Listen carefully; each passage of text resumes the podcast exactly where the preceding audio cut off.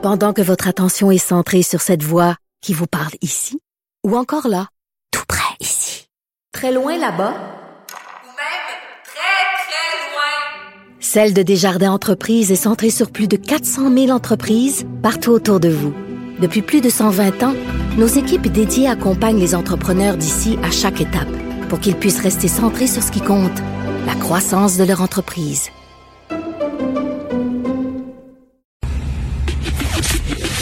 Le, commentaire de Mathieu Boccoté, dépensé pas comme les autres. Mathieu, une grosse journée hier au Canada. hein. Enfin, une animatrice d'une émission d'affaires publiques à la CBC qui porte le hijab. Vive Oui, la diversité.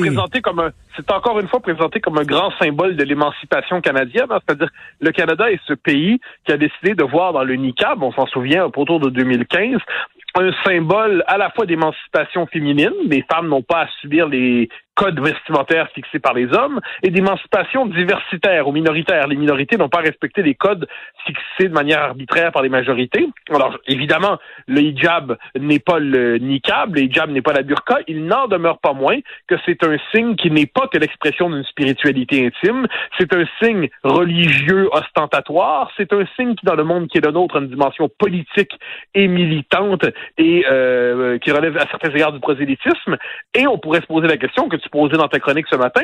Imaginons que quelqu'un veuille faire la lecture des nouvelles avec une grosse croix Ben oui. en onde ou avec euh, je ne sais quoi, moi, quel, quel autre symbole religieux il n'en manque pas, ou pourquoi pas avec un T-shirt du PQ. Ah, il doit bien rester encore deux, trois péquistes au Québec. Euh, avec un t-shirt du PQ avant Vive le Québec libre pour marquer ses convictions politiques les plus intimes, les plus profondes dans l'espace public. Non, ça passerait pas. Pourtant, là, au nom de cette espèce de euh, théorie, de cette logique qui veut qu'il faille toujours pousser plus loin une ouverture à ce qu'on aime la diversité, eh bien, on accorde, un, un privilège aux convictions religieuses sur les autres, et deux, pour peu qu'elles se présentent sous le signe de la revendication minoritaire, on verra leur exposition dans l'espace public, au-delà du devoir de neutralité minimale, on y verra un progrès. Encore une fois, de ce point de vue, le Canada ne nous surprend pas. C'est le laboratoire de l'utopie diversitaire et il fait tout pour radicaliser l'expérimentation. Alors, les mots totem ces temps-ci, c'est euh, inclusif, euh, diversité, ouverture, tolérance. Donc, tu veux justement parler du bye-bye sous l'angle de, de l'inclusif. Ouais, alors là, c'est un peu tardif. On nous dirait la querelle du bye-bye est passée, mais justement, passons à la question de savoir s'il était drôle ou non.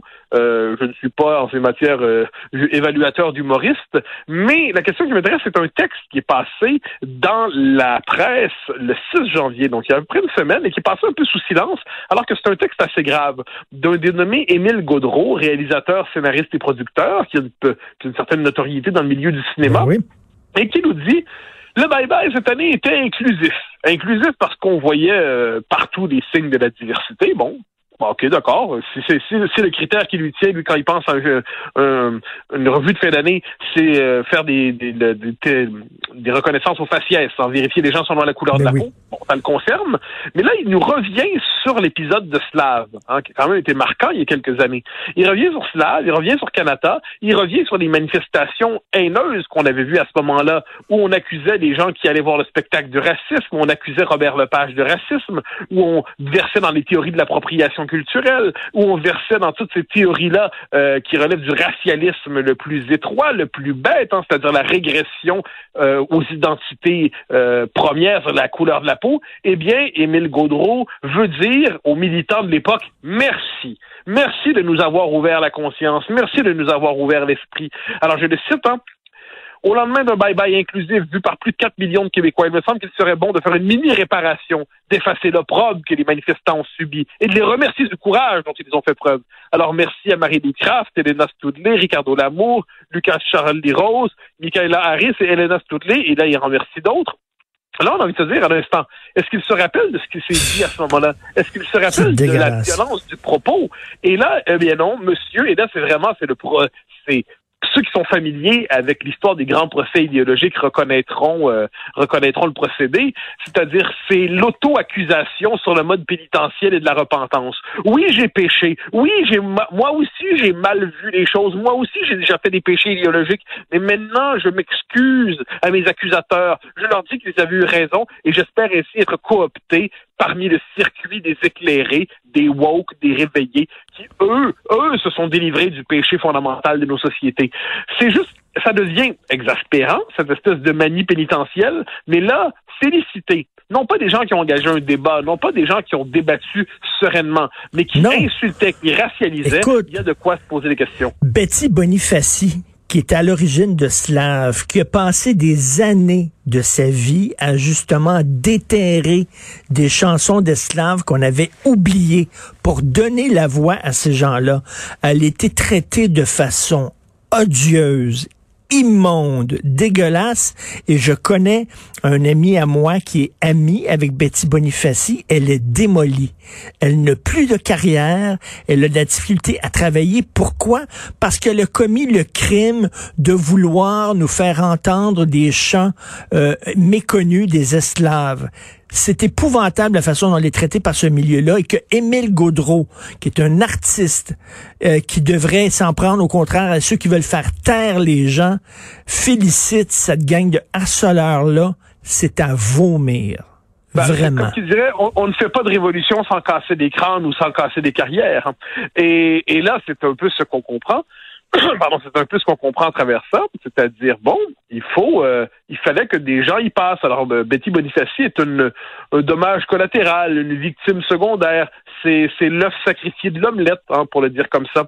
Et et ce qui est assez, moi je me souviens du film qui avait été réalisé, du documentaire sur l'affaire Slave à Radio Canada, qui était sous le signe euh, de, de, de, on chantait les militants qui avaient euh, mené cette affaire. Je me souviens qu'il y avait à peu près que Lorraine Pintal qui tenait tête aux militants.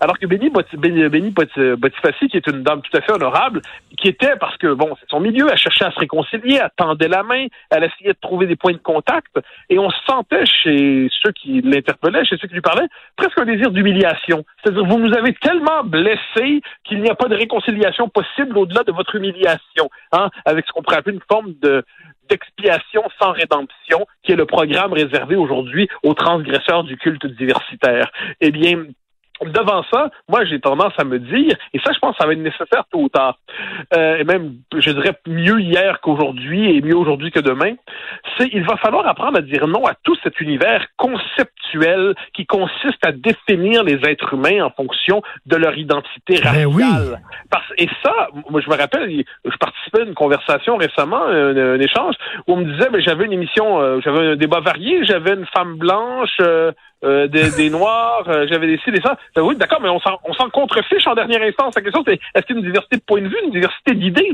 Mais on est dans cette époque qui considère que la diversité intellectuelle, la diversité politique peut être problématique parce qu'on risque de voir des opinions mauvaises s'exprimer, mais mais la diversité, entendue au sens strictement de la couleur de peau, ça s'est transformé en véritable idéal de l'époque. Et je ne parviens pas à me convaincre qu'une société qui est obsédée par la race est une société euh, qui a le sens des libertés. Euh, je lisais dans je ne sais quel journal américain il y a quelques jours que on considère en certains milieux de recherche pédagogique aux États-Unis que pour le, bien des enfants noirs, par exemple, mieux vaudrait des professeurs noirs. Et là, est-ce qu'on doit comprendre, donc la ségrégation raciale, finalement c'est la ségrégation. Il faut nommer des choses. Ben oui, ben oui. Et, si Martin Luther King était en vie, il n'en reviendrait pas. Je veux dire, Martin Luther King, son fameux discours, I have a dream, il disait, je rêve du jour où mes petits-enfants ne seront pas jugés à la couleur de leur peau. Il disait, Martin Luther King, que la couleur de la peau ne doit pas compter ni de façon négative, ni de façon positive. On devrait tous être colorblind. Or là, on a des color obsessed. Ah, oui, ben exactement. Et là,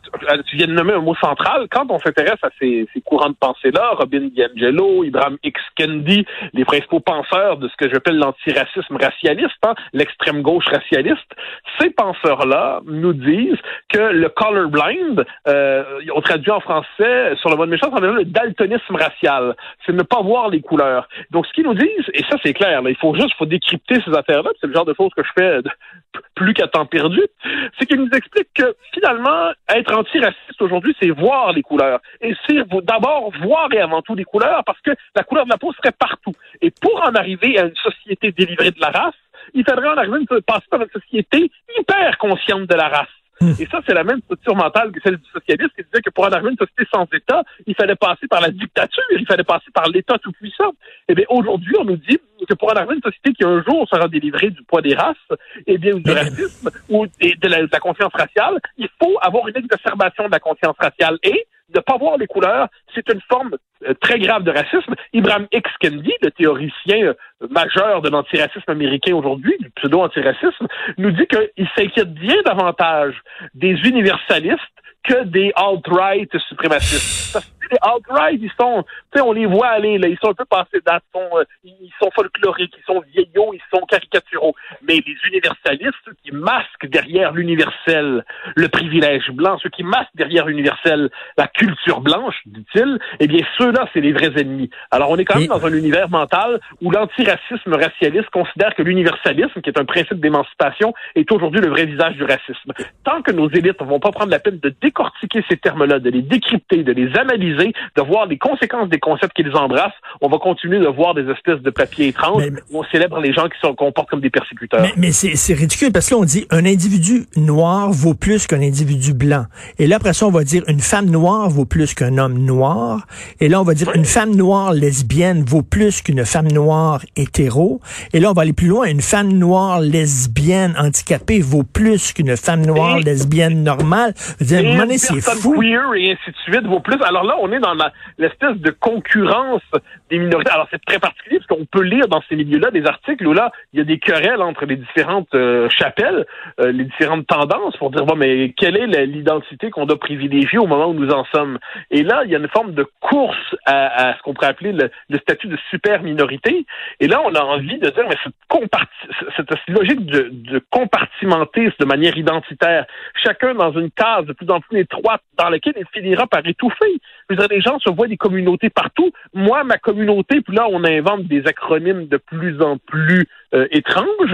Euh, eh là, on, a envie de dire devant tout cela, puis sans malveillance, on a envie de dire, vous auriez envie de retrouver la veine universaliste de la culture occidentale, ben qui permet aux gens, quels qu'ils soient, d'embrasser l'humaine condition. Ça ne veut pas dire que vous oubliez votre parcours, votre vie, ça ne veut pas dire que vous oubliez votre situation, c'est-à-dire que vous ne vous y enfermez pas. Or, les sociétés, mais là, ce qu'on découvre en ce moment, enfin, je pense que ça fait un bout qu'on le sait, mais là, ça nous frappe au visage, c'est que l'universel s'ancrer dans une histoire, s'ancrer dans une culture, s'ancrer dans une expérience de civilisation. Et quand on a détruit la nation, l'État, la citoyenneté, la liberté d'expression, eh bien, on se rend compte finalement, c'est que le, besoin d'appartenance, il ne trouve plus satisfaction, donc il se replie dans les, euh, les identités communautaristes, et puis ça fait une société racialisé au possible. Autrement dit, qui refuse la nation, qui refuse le peuple, qui refuse la civilisation, n'embrasse pas finalement l'humanité désincarnée. Il retrouve la race, les communautarismes, et ça, c'est une société pas très agréable. En tout cas, merci d'avoir pourfendu ce texte que je trouve ahurissant de Émile Gaudreau, qui par ailleurs, je trouve très sympathique, mais là-dessus, je trouve que il l'a ah. échappé, comme on dit. Mais voilà, je ne pas que c'est un type de, talent remarquable. J'ai vu certains de ses films. Mais pourquoi écrire un truc comme ça? Est-ce qu'il sait ce qu'il a fait? On pourrait trouver la parole du Christ, pardonnez-leur, mon père, ils ne savent pas ce qu'ils font. Peut-être que c'est votre manière d'aborder ça. OK. Amen. Je te donne, je te donne la bénédiction. Hey woman. Hey woman. c'est vrai. Merci Mathieu. À demain. Bye, Mathieu. bye bye.